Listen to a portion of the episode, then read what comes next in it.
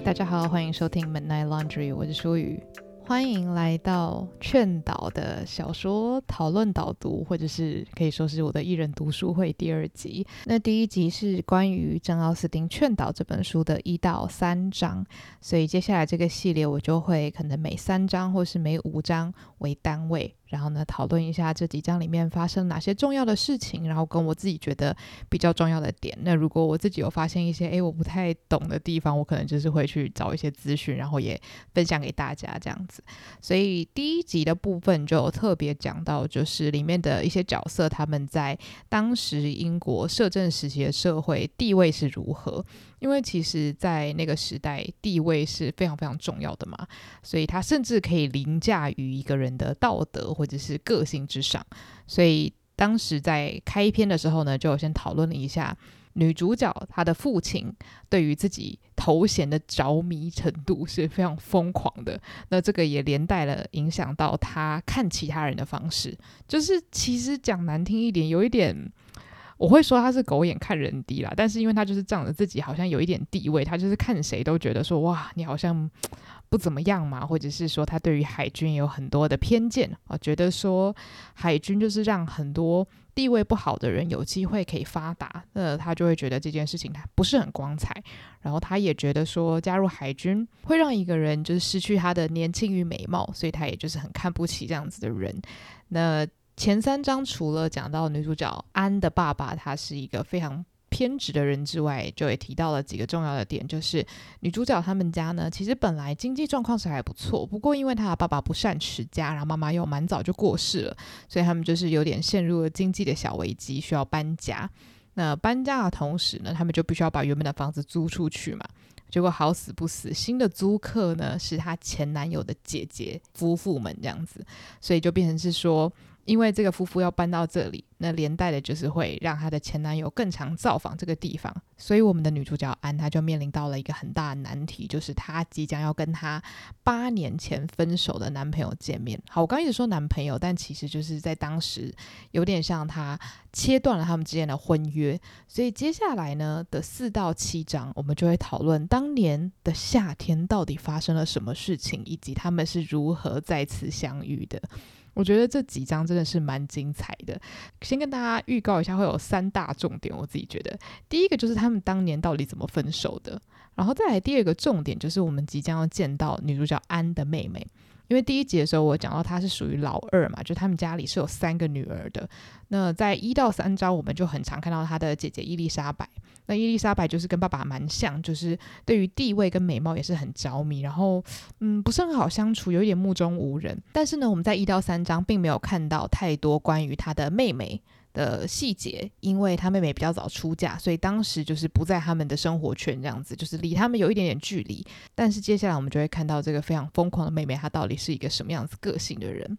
好，那我们就开始喽。好，那接下来我们要讲的是第四章嘛，所以第四章呢，我们就是要来看到当年到底为什么女主角安会跟温沃斯先生。不欢而散。那这件事其实就跟这本书的标题息息相关。这本书的标题叫做《劝导》嘛，所以其实劝诫这件事情在这本书就扮演了一个很重要的角色。所以当年其实发生了一件非常非常简单的事，就是在某一个美丽的夏天呢，一位非常有才气哦、非常有活力的男孩，那也就是我们的温沃斯先生，遇见了一个。非常如花似玉，然后充满智慧活泼的少女，那也就是我们的女主角安。那当时的状况其实就有点像是他们在最好的时间遇到了彼此。然后也就这样子无可救药的爱上了对方。虽然说当时的感觉好像是说哦，因为他们两个都单身，然后呢，当时的状况他们就是非常非常适合在一起，好像有一点因为时事的凑合让他们成为了一对。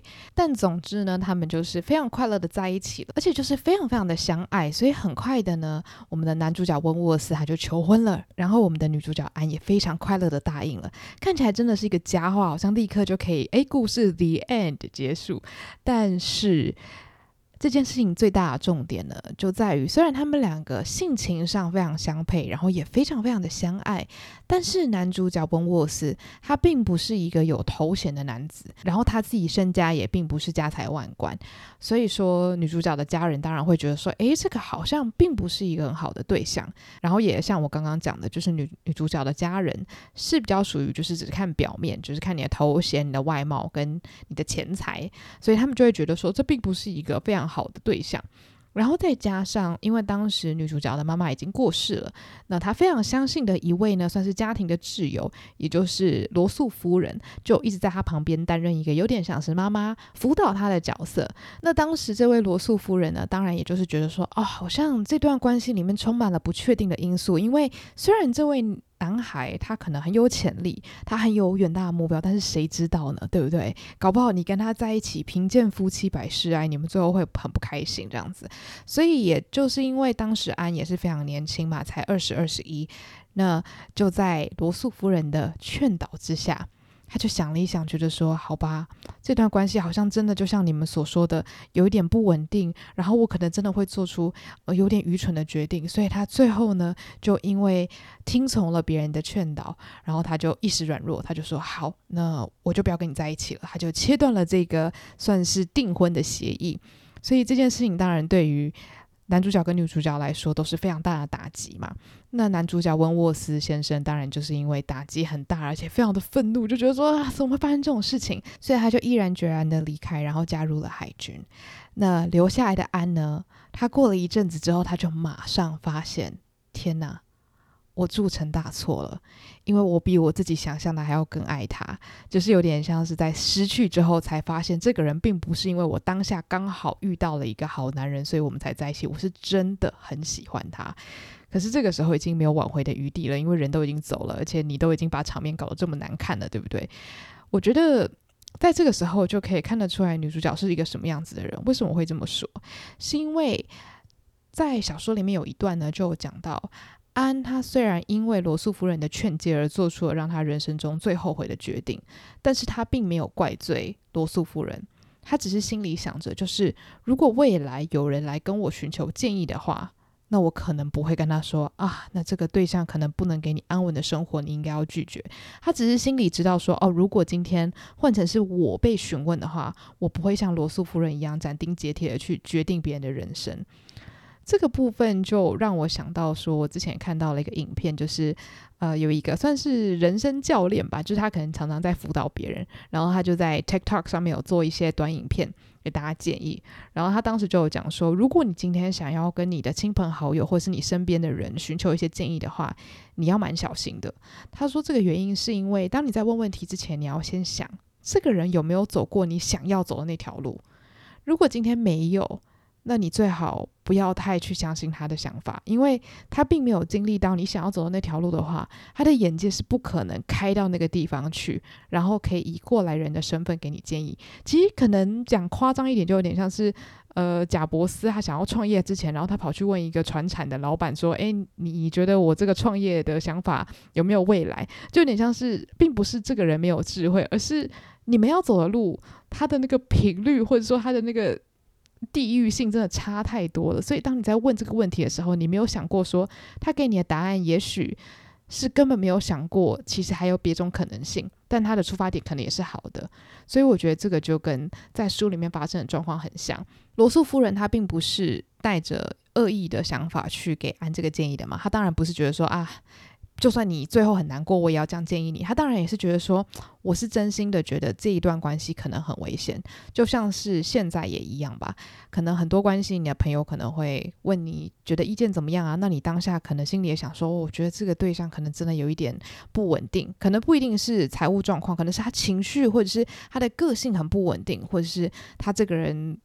可能没办法给另外一半安全感，那你可能也会发自内心的觉得说，哦，这个对象可能不是那么适合你。但是搞不好，你知道五年之后他们就是快快乐乐的继续在一起，然后你知道相处的甜甜蜜蜜，这个就真的很难很难说嘛。所以我觉得安在这个时候他就领悟到一件事情，就是感情的事情真的自己最知道。但是这个时候他也只能就是事后论嘛，你也不可能去改变过去。那在他拒绝这段求婚之后呢，他其实还是有机会可以结婚的哦，因为他的条件说真的很好嘛，而且他的个性也非常好，所以其实我觉得他一定是一个非常讨人喜欢的人。光是看文字就可以感觉得出来这件事情这样。但是因为他在拒绝这个求婚之后，他再也没有遇到可以让他心如此悸动，或者说遇到像温沃斯先生如此好的男人，所以他就一直没有想到要结婚。所以中间他有拒绝过一个对象，那这个对象就叫做摩斯罗夫先生。那这个摩斯罗夫先生呢，他被拒绝之后，他娶了谁？他就娶了安的妹妹玛丽。有没有觉得很夸张？我觉得对于当事人来说，应该是很正常啦。就是反正结婚就是一个人生中要做的事情嘛。啊，你被拒绝，你就去找另外一个对象。对于他们，应该是没有什么感觉。但哇，如果是现今来讲的话，我真的觉得哇，这个过年的时候场面应该会很难看。所以必须说，真的每个时代的那个风气真的非常的不一样。对，总之这个是蛮重要的嘛，因为他拒绝这个人，后来变成他的姻亲，就是也是变成家人的一部分。他们的关系还是依然的很好，这样子。好，所以这基本上就是第四章发生的事情。那这个部分呢，就真的会让我想到韩剧《那年我们的夏天》。第一个就是因为他们当时恋爱跟分手的时间点是夏天，然后再来就是因为在韩剧《那年我们的夏天》，其实也是有一点类似，就是他们学生时期在一起，然后中间发生了一些事情，然后最后分手。然后呢，长大之后他们风水轮流转，本来女生在学校是全校第一名，结果长大之后。男主角变成了一个哦鼎鼎有名的画家，然后女主角发现，所以他对他的人生超不满意，然后每天都过得郁郁寡欢这样子。所以说，珍奥斯汀很多的设定真的都常常出现在现今的偶像剧里面。对，所以他们那一年的夏天呢，就发生了如此不愉快的事情。那接下来我们就要回到现在，进入到第五章。那第五章的重点呢，就是女主角安跑去照顾她的妹妹。那为什么他会跑去照顾他的妹妹呢？原因就是因为他们要搬家嘛，他们的房子要租出去了嘛。那他的姐姐跟爸爸呢，就迫不及待咚咚咚跑到了巴斯，去他们新的地方住，这样子。那女主角呢，她会先跟罗素夫人待在一起。那因为没有先去巴斯的关系，她的妹妹就说：“安，我需要你，我需要你来照顾我。”所以安就想说：“好吧，因为罗素夫人家跟她的妹妹家其实蛮近的，所以她就先跑去她妹妹家，然后当一个有用的好姐姐这样子。”那安她其实就是非常非常在意说自己是不是一个被需要的人，她喜欢自己对大家来说是一个有帮助的人，所以她就义不容辞的跑去了她妹妹的家。那妹妹这个人呢，就是跟安可以说是完完全全的相反。如果用现在的语言来讲的话，他就是脑袋空空、无病呻吟，然后关种。真的，关种这个字超级适合形容玛丽。为什么我会这么说？因为关种其实就有点像是他不管做什么，就是很想要有人去注意他。那我觉得。这种个性其实，在现在的心理学啊，大家都还蛮喜欢讲的嘛。其实就是英文里面讲的那种 attention seeker 嘛，就是不管他做什么，他都是要别人来看，或是他跌倒，明明可能只是哦稍微撞到，但他就想说，哦天哪，这辈子没有这么痛，感觉要骨折，大家快看看我，我真的好可怜。然后可能已经不痛了，但他还是一直哭，因为要人家来扶他，或是觉得他真的哦好可怜，然后给他很多关注，这样子就是要成为地球的中心，大概是这种感觉。那玛丽她实际上的做法呢，就是她会一直 PUA 外加情绪勒索，她就是会跟安讲说：“哦天哪，你都不知道我的小孩都不听我的话，然后你看我上次写信给你，然后你也没有就是立刻跑来看我，哎呀，就天哪，我真的好可怜。”然后就躺在沙发上一直无病呻吟。然后她的老公也是因为跟她没有办法就是太长的相处，所以常常出去打猎这样子。所以其实玛丽她就是一个，因为太在乎自己。然后也太喜欢无病呻吟的关系，其实有点让身边的人都没有办法招架得住他。然后他又因为这样子更喜欢无病呻吟跟寻求关注，但是因为他在很多人身上都找不到这样子的关注嘛，所以他就会把他的目标放在他的姐姐身上。那我觉得更夸张的就是因为安他这个人就是非常的温和，然后有条理嘛，所以他就会用很多很多的耐心去，可能甚至是照顾他妹妹的小孩，跟他的妹夫聊天啊，跟他妹夫的家人建立很良好的关系，然后呢，也去安慰他妹妹说啊，事情没有你想的那么糟啊，我看你前几天写信的时候还这么开心啊，就是因为看到你很开心，我才没有想说要立刻来探望你啊。他就是会这样子循循善诱的去跟他妹妹讲话，但是因为他没有发现他妹妹其实就是。观众，你知道观众他没有要你跟他讲道理，他就是要你关注他，所以呢，其实这就是一个鬼打墙的循环。但是安还是就是非常认命的继续去关注他的妹妹，然后安慰他妹妹，结果就导致说，因为身边的人都很依赖安去当这个算是安抚玛丽，就是他妹妹的这个角色，以至于夫妻或是婆媳，甚至我们可以扩大到说他妹妹跟婆家的人的问题，都要安来解决，就是说。玛丽身边的人都会跑去跟安说：“哎，你可不可以跟那个玛丽讲一下，她真的很不讲理耶。你可不可以跟她讲一下说，哦，她在管那个小孩的时候怎么样怎么样？就是真的会把很多真的不干她的事情的事都丢到安身上。所以其实你也可以看得出来，就是这些人都反映了安她的个性跟玛丽还有她的姐姐伊丽莎白差得多多。”你就会觉得说，在这个家庭里面可以生出一个像安这样子的人，真的是非常非常的厉害，因为他跟他的家人可以说是完全的格格不入。但这个地方也可以看出来，就是。为什么当时他的妹夫其实是想要先娶她，而不是娶他妹妹？但是因为反正安拒绝了这个求婚嘛，所以他妹夫最后就决定跟玛丽结婚。那也相处的还可以啦。那也因为这样子的姻亲关系呢，摩斯洛夫家，也就是他妹妹的夫家，跟安其实还是有非常良好的关系。那为什么我会一直讲到摩斯洛夫家呢？因为摩斯洛夫家是在这本小说里面非常重要的一个，算是家庭。那他妹夫家里面呢，有两位未出家的女儿，那他们两个的个性就是开开心心，然后真的是正值青春年华的少女。那这两个女生的名字呢，一个叫做路易莎，就是 Louisa，然后另外一个是 Henrietta，也就是亨利叶塔。所以我们接下来就是会用 中文讲，不然就是中英一直切换麻烦嘛。所以角色基本上我都尽量帮他们翻 中文的译名这样子。所以呢，这两位女儿。他们就是充满了少女心啊，然后呢，很喜欢参加一些派对活动啊，然后叽叽喳喳的讲生活中发生的事情啊，所以基本上安虽然跟他们不能说是。真的是知己，因为他们在可能智慧啊，或者是待人处事的价值观不一定是非常相似的。不过跟他们相处其实是非常愉快的，因为他们的个性都蛮好的，至少比跟他自己家里人相处还要好太多了。这样子，所以他们偶尔就是会一起去散步，然后聊天。所以呢，以上就是第五章的部分。所以在第五章部分，我们就把视野望向了女主角安她妹妹。跟他妹夫家的一些状况，所以大概可以知道说，他妹妹其实也带给他人生中蛮多的烦恼。好的，接下来我们要进入到第六章了。那第六章很有趣的就是他们的租客终于要来了。那他们的租客就是上一集有讲到的 Mr. and Mrs. Crofts。我上一集应该是把他们翻成克劳夫夫妇吧。希望是，有时候我真的会忘记自己帮他们翻什么样的译名，但总之他们的租客要搬来了，所以呢，搬来之后当然要办一个小聚会嘛，就镇上的人大家要聚一聚，就有点像是邻居要先诶认识一下哦，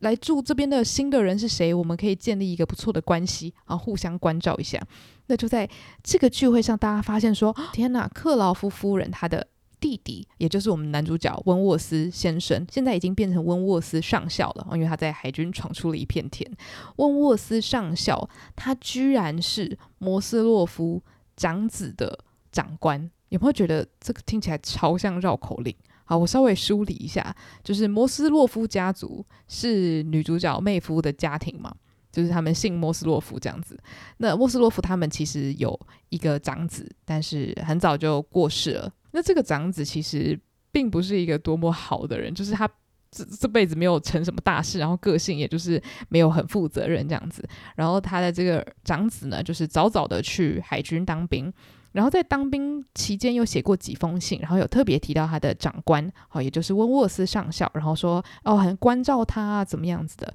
但是因为他实在太不适应军中的生活了，后来就不幸的丧生了。不过至少莫斯洛夫家族。就是虽然接到了孩子的死讯，一定是非常的伤心的嘛。就算他对家里没有什么贡献，一定还是觉得说啊，痛失一个家庭成员。但是至少他们发现说，哦，原来就是温沃斯上校很照顾我们的儿子，而且这个温沃斯上校呢，哦，居然跟我们的这个新租客是有亲戚关系的，所以他们就瞬间觉得说，哇。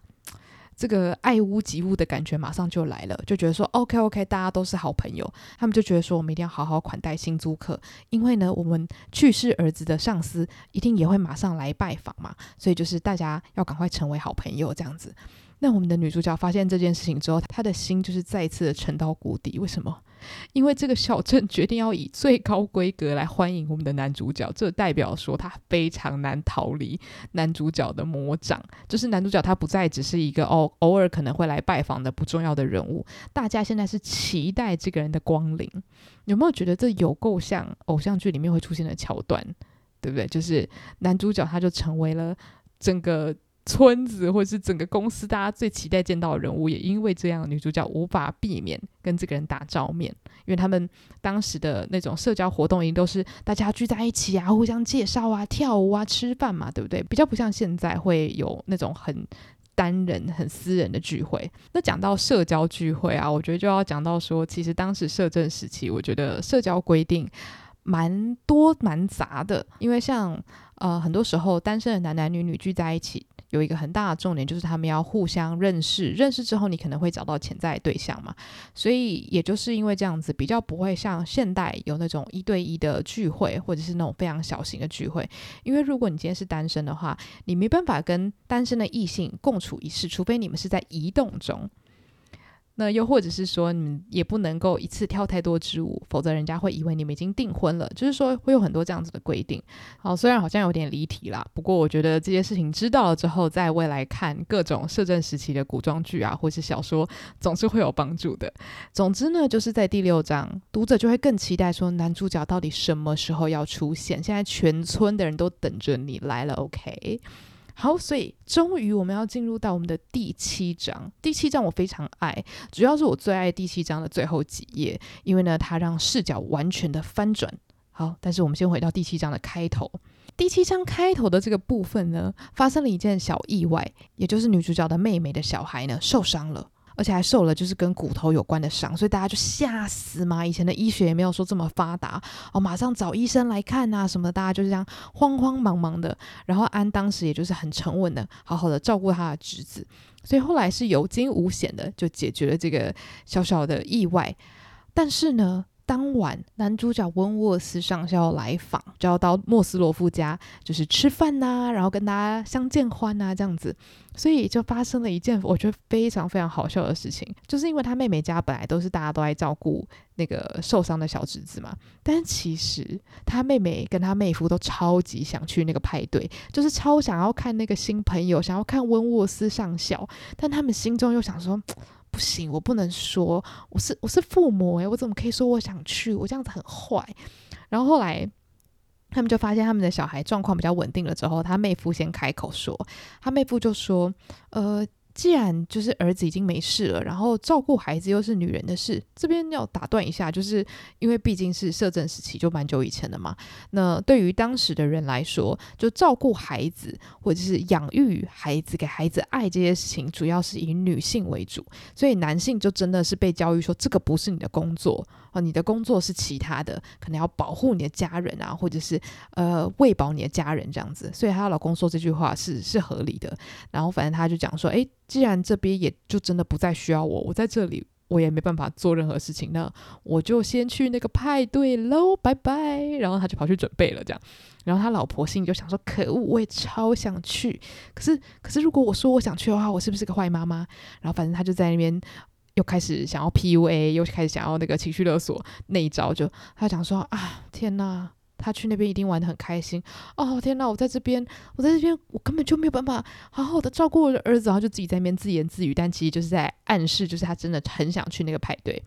然后呢，他的姐姐，也就是我们女主角安，她心里就觉得说：“诶，这不是刚好吗？我可以留在这边照顾我的侄子，这样子我就有一个很好的理由，可以不要跟我的前男友，也就是温沃斯上校见到面。”所以他就顺着这个 flow。他就跟他的妹妹说：“哎，妹妹啊，那不然我来照顾你儿子哦，反正我其实蛮会照顾他的嘛，我也很爱我的小侄子啊。那你就跟你的老公去吧，一切都会没事的。哇，他妹妹听到这句话，简直就是开心的要飞上天。那一段真的好好笑，大家一定要去看一下。他就跟他说。哦，我觉得你说的没错。对，我在这边，我能有什么用呢？反正现在我儿子也不可能有什么状况嘛。就是你知道，人在心虚的时候，就是会花很多借口来解释自己的行为。就明明人家也没问你。反正呢，总之最后她就是很开心的跑去跟她老公说：“哦，太好了，安说要帮我们顾小孩，我们赶快去吧。”所以他们两夫妇就很开心的咚咚咚跑去跟温沃斯上校吃饭了。那这对夫妻当然吃完饭之后回到家就讲说，哦，都不知道昨天有多好玩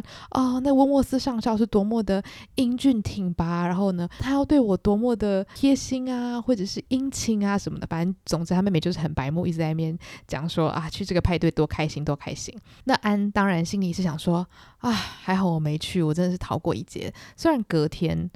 他还是不免俗的，必须要跟温沃斯上校见面，因为温沃斯上校还是会去拜访他的妹夫家嘛，就是稍微跟他们打个招呼这样子。所以在那个时候呢，他们就还是打到照面了。但是比较幸运的地方是，当时有很多的人，所以他们可以说是可能就在两三秒之间稍微对到眼，然后可能点个头，因为没有人知道。他们当年曾经订过婚，我觉得这是最有趣的地方，因为当年一切发生的都太快了，所以他并没有把这件事情跟他的妹妹玛丽分享。刚好他妹妹那时候也不在家，所以他心里就想说：太好了，在场的人没人知道我们曾经有婚约，他们可能还以为我们超级不熟这样子。那就在这个第一次见面呢，让安觉得说，OK，最糟的已经过去了，接下来我只要好好的收拾我的心情，不要让我自己的就是心有太多的波动。我们接下来见面的时候呢，我只要就是好好的装作不认识他就 OK 了。这个时候，他的妹妹就讲说，哦，你知道我刚刚在跟上校讲话的时候啊，上校居然说他觉得你变了好多，变到他都认不出来了呢。然后呢，他讲说啊。你看，他对于你真的是没什么好话可以说，诶，就是他妹妹真的是一个蛮不能够共感别人的人，真的很没有说话的艺术。那其实安自己也知道自己变了很多嘛，因为这八年来他都在经历情伤，他没有办法忘记这个男人，他也没办法遇到一个比他更好的人。能让他心动，觉得说哦，我想要跟这个人在一起，想要跟他结婚这样子。所以这八年的折磨可以说是消耗了他的元气。就说他可能脸并没有变丑，或是变老很多，但是呢，他整个人看起来暗淡了许多。这个安自己他也认真这样子。那这个时候呢，就到了我自己最喜欢的部分，就是视角翻转了。因为珍奥斯汀他的书写方式就是他可以在角色之间跳来跳去嘛，所以可以说是一个非常流动的视角。那这个时候视角就流动到了。温沃斯上校这边，那温沃斯上校他心里在想些什么呢？他当时说他觉得安变了很多，这句话他是真心的，他是真的觉得说哇。这个女生曾经可能会成为我老婆的人，她变了好多，她变到我都快认不出来了。但是她并没有想到说她的这句话会这样传传传传传传到安耳里，所以她并不是说这句话要去气她的这样子。所以这是第一个我觉得蛮重要的部分。那再来，珍奥斯汀就告诉我们说，话虽如此，但是温沃斯上校是真的很气安，他真的没有原谅他。我觉得这个时候就必须要讲到，就是我觉得在一段关系里面呢、就当然生一个人的气不一定代表说你你对这个人有什么特别的感情，可是我觉得其实呃一个感情的结束，无论他是亲情、爱情、友情，我觉得那个结束的点就是你对于这个人的任何行为或是他的任何状况，你都可以视而不见，你真的是冷漠，你不在乎。我觉得那个时候真的就代表你们之间没有任何瓜葛了。但是今天，如果你听到这个人的事情，或者是你想到这个人的时候，你脑子就是哦，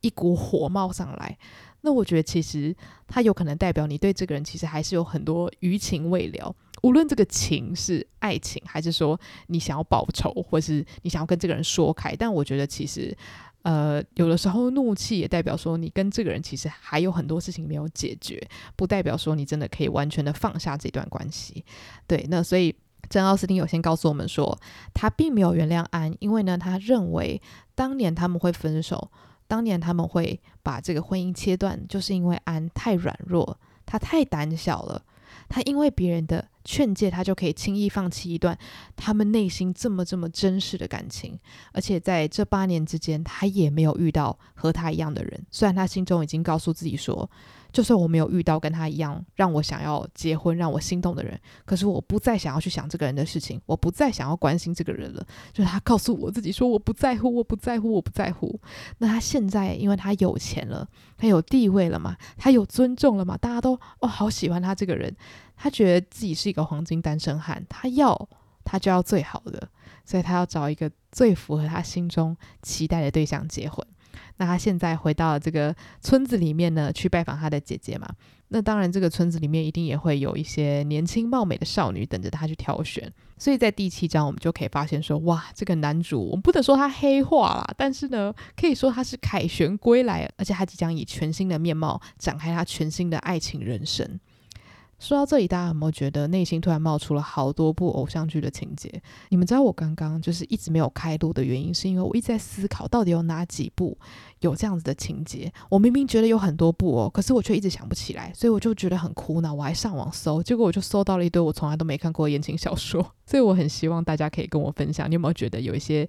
偶像剧或是韩剧、日剧、台剧的剧情跟这个非常的像？我目前能够想到的，就像是我前面讲到的那年我们的夏天，还有像王子变青蛙，我也觉得有一点。然后下一站幸福，我也觉得有一点。虽然王子变青蛙跟下一站幸福都有失忆的这个 元素存在，但是因为这两部呢，他们都有一点，就是男主角他可能。受到了女主角的欺负，或者是被女主角拒绝，但是最后他其实有一个身份是 CEO 哦，或者是一个反正就总裁之类的，然后他就要绝地大反攻，所以他就要不理女主角，就觉得说，哼，你当年抛弃我，那我也要抛弃你，这样，然后就是气噗噗这样子。然后后来我有想到，像陆剧，就是传闻中的陈芊芊，在之前的单集中，我有聊过这一部。